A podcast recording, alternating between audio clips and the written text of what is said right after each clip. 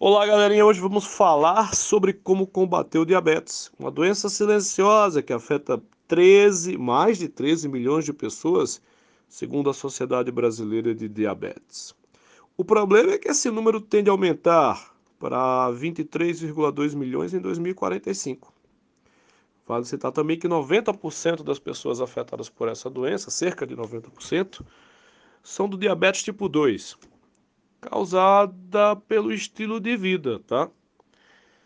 Repertório para introdução. Você pode citar Grey's Anatomy, e é uma série em que muitos muitos dos, em muitos dos episódios nós vemos é, personagens que são acometidos por essa doença. O filme Açúcar Amargo né, é um filme de produção nacional, né? Uma personagem chamada Betânia que muda a rotina, ah, há mudanças de hábitos, inclusive hábitos alimentares, mostra como isso é difícil. Tá? E você pode usar o IMC como uma forma de você entender se a pessoa está com sobrepeso ou obesidade. É um dos fatores que estão associados à diabetes. Você pode falar tanto a diabetes quanto o diabetes, tá? Só para deixar claro aqui. No desenvolvimento, você tem que primeiro né, mostrar as causas da diabetes. Há o fator genético que provoca diabetes tipo 1, há a diabetes também provocada durante a gestação e o diabetes tipo 2, que aí sim é o provavelmente os textos motivadores estariam se referindo a isso, talvez até mesmo o próprio tema iria focar no diabetes tipo 2. OK? Vamos lá, causas disso. Sedentarismo, né, promovido pela rotina exaustiva, as pessoas trabalham muito. É, pode usar como repertório Sociedade do Desempenho do Byung-Chul Han, filósofo sul-coreano. É, a galera quer ter carro, quer ter casa, quer ter roupa de marca, e aí se esquece de fazer exercício físico. Lembrando que exercício físico é diferente de atividade física. Atividade física é tipo, hoje eu quero correr, estou feliz, o tema é bom. Né? Ah, vou jogar bola com os amigos amanhã. Hoje, sei lá, sexta, sábado eu dancei. Isso são atividades físicas. Se de repente ah, eu vou andando para o meu cursinho. É agora, exercício físico é uma atividade periódica. Tipo, segunda, quarta, sexta eu vou à academia, terça e quinta, futsal, balé, enfim. Ok? É, a falta de exercício físico e até de atividade física contribui para o diabetes. E isso focado porque, tipo assim, a galera está muito focada em obter bens materiais, né? Escassez de campanhas. Aí o Estado, como alguém que não está fazendo a parte dele como deveria, certo? Aí pode fazer uma relação à instituição zumbi do Zygmunt Bauman. No caso é o Ministério da Saúde junto às secretarias de saúde de estados e municípios. As cidades também têm essa obrigação, tá, gente? Seria importante os prefeitos, os secretários de saúde das cidades promoverem exercício físico, atividade física nas ruas, certo? Influência familiar. Tem, cara, eu vi um documentário em que crianças do norte do Brasil, em vez de beberem é, tomarem a mamadeira, bebem Coca-Cola, aquela garrafinha PET. Enfim, é um negócio absurdo, cara. E, é, sei lá, você está numa família onde as pessoas almoçam pizza, jantam hambúrguer, né? No lugar de suco é refrigerante. Claro que esse indivíduo tende a seguir os hábitos da família. E aí você pode seguir, é, pode usar como repertório aí teoria do hábito de Pierre Bourdieu o indivíduo é influenciado pelo meio no qual ele está inserido. Pode falar também do interesse da indústria alimentícia. Eles querem lucrar. Pouco importa se você vai estar tá com, com os teus rins ferrados, né? porque a gente sabe que o diabetes provoca malefícios a outros órgãos do nosso corpo humano, não só ao pâncreas, né? É, no geral, o que a gente tem são, no tipo 2, é, o nosso próprio organismo, muitas vezes, é, assim, né? Lembrando que eu acabei esquecendo de falar, mas o diabetes é quando você deixa de produzir, ou produz menos, no caso da diabetes tipo 2, você produz menos insulina. O pâncreas ele produz insulina e glucagon. Insulina para retirar, para diminuir a quantidade de açúcar no sangue, ele pega o açúcar e coloca para dentro da tua célula. Ok? Ocorre que você come muita merda, muitas vezes, e o teu pâncreas vai dizendo, cara, estou cansado de trabalhar e não dá em nada. Entende? Fica meio, meio, meio que fazer uma greve, digamos assim. É, e aí você pode aumentar a, o teu índice de açúcar no sangue por causa disso. Certo? Bem, mas voltando aqui. É, a indústria alimentícia está pouco se lixando e ela quer lucro em cima de, de tudo, em detrimento de qualquer coisa. E o filósofo que você pode, o filósofo que você pode usar aí é o Eduardo Marinho, filósofo de rua, que fala de que as pessoas valorizam, o ser humano valoriza mais é, os bens materiais do que a saúde muitas vezes. Tá? O Papa Francisco fala que a gente tem que valorizar mais as pessoas do que o lucro. O Papa Francisco também é uma referência sempre em que o Papa Francisco ele, ele segue essa linha franciscana, né? em que é, é como se houvesse uma valorização entre aspas da pobreza.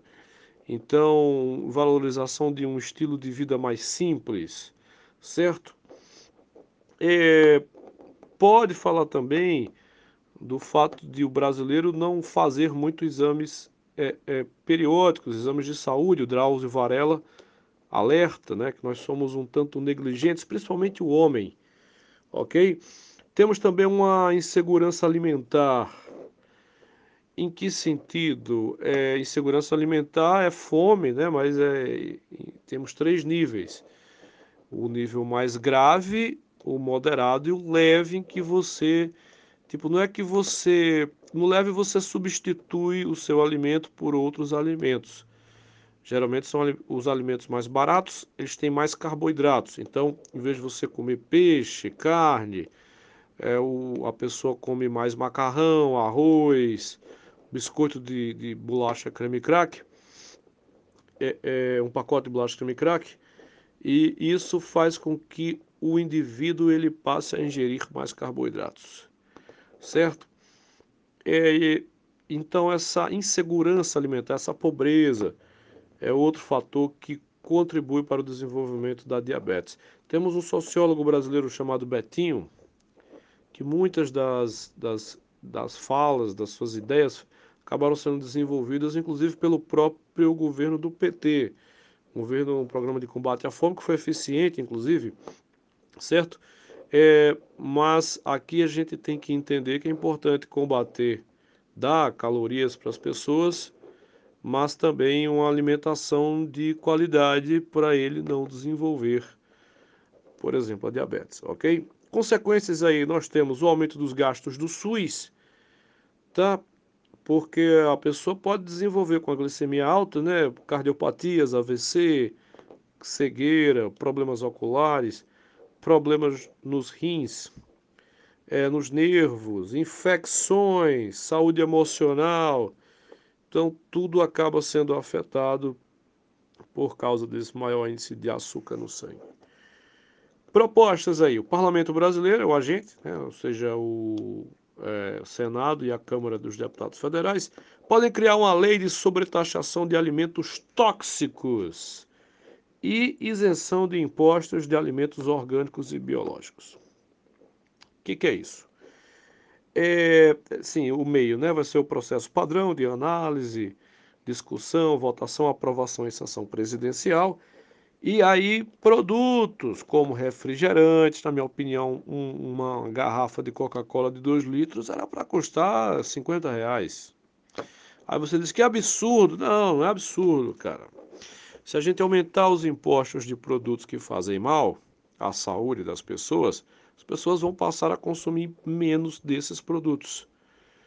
E aí elas vão consumir o quê? Pô, em vez de você beber refrigerante, você vai fazer um suco, suco de, sei lá, suco de laranja que aí tem vários fatores positivos que a laranja é, ajuda o sistema imunológico das pessoas e também ajuda a economia local, que são os pequenos agricultores que produzem a laranja que é vendida nos supermercados onde, onde nós a compramos. Então, você deixa de mandar lucro para os Estados Unidos e passa a enriquecer a agricultura familiar local, essas pessoas com mais grana compram mais coisas aqui mesmo na nossa região e fazem a economia girar, certo? Melhor, inclusive do ponto de vista econômico, tá? É melhor do ponto de vista econômico também porque o Estado, o SUS, né, o, o Ministério da Saúde vai gastar menos com essas doenças que nós já citamos, certo? É, Para mim, produtos como margarina, margarina é tão ruim que se você deixá-la no chão, nem barata chega perto. É, é, um produto que faz, que causa males à saúde, assim como outros ultraprocessados. Então, na minha opinião, esses alimentos deveriam ser sobretaxados e alimentos saudáveis deveriam ter isenção ou dedução de impostos. Então, tipo, frutas é, deveriam ser mais baratas, entende? Olha que coisa bacana. O que faz bem para a saúde mais barato, o que faz mal mais caro. A gente não vai estar tá proibindo o indivíduo de comprar o que ele quiser. Ah, eu quero comprar Coca-Cola, quero me ferrar. Tudo bem. Só que muitas vezes esse cara que defende o direito de se ferrar sozinho, né? Ele não se ferra sozinho, porque o SUS é pago por todos nós por meio dos nossos impostos. Então a gente paga para alguém que deliberadamente quer beber refrigerante. Tudo bem, o cara tem o direito, mas ele tem o direito de pagar mais por isso também. É meio que como ele vai estar tá pagando o próprio tratamento dele. Entende? Já que ele vai fazer uso consciente dessa droga. Ok? É uma medida muito, muito importante essa. E aí basta lembrar que existem produtos orgânicos e biológicos. O produto orgânico é aquele que é. Aqui no Brasil a gente não tem muito essa distinção, mas na Itália, por exemplo, isso é mais evidente. Produtos orgânicos são aqueles em que você até usa agrotóxicos, mas são pouquíssimos.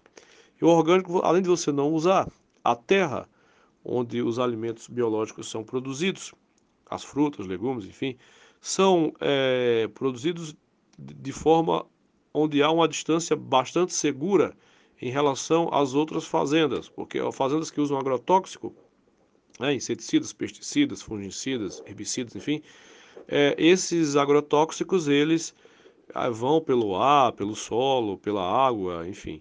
Então, é, é, o produto biológico realmente é tipo mais saudável, mais livre de veneno do que os produtos orgânicos ok? É... Vamos lá. Outra solução: o Ministério da Saúde pode criar o Projeto Nacional de Combate à Diabetes. Essa é a solução. Como é que isso vai ser feito?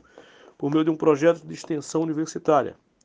Detalhe, né? concluintes de nutrição, medicina educação física, acompanhados pelos seus professores, vão é, fazer testes periódicos na população, é, vão estimular a prática de exercício físico, de uma alimentação mais saudável, enfim. Outra solução, o Ministério da Saúde vai criar o ENACD, que seria o Exame Nacional, olha aí para fazer referência ao Enem, tá? Exame Nacional de Combate ao Diabetes. Ok?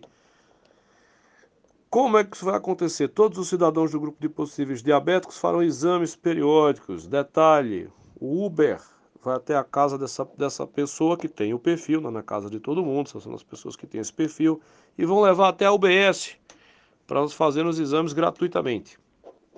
Certo? Aí você vai dizer, Tiago, é muito caro fazer isso. Lembrem-se, o Uber custa muito mais barato do que uma sessão de hemodiálise, do que um transplante de, sei lá, de, dos rins vai que o cara precisa dos dois até, enfim. Então, é, prevenir é melhor do que remediar, sai mais barato. O, a própria OMS fala que para cada dólar investido em profilaxia, o Estado economiza quatro com tratamento de doenças. Seria bom para os Ubers também, a gente está dando trabalho para eles, melhora a qualidade de vida da população, certo? Gente, são apenas algumas das soluções, três aí, Aguardo a redação de vocês. Valeu, tchau, tchau.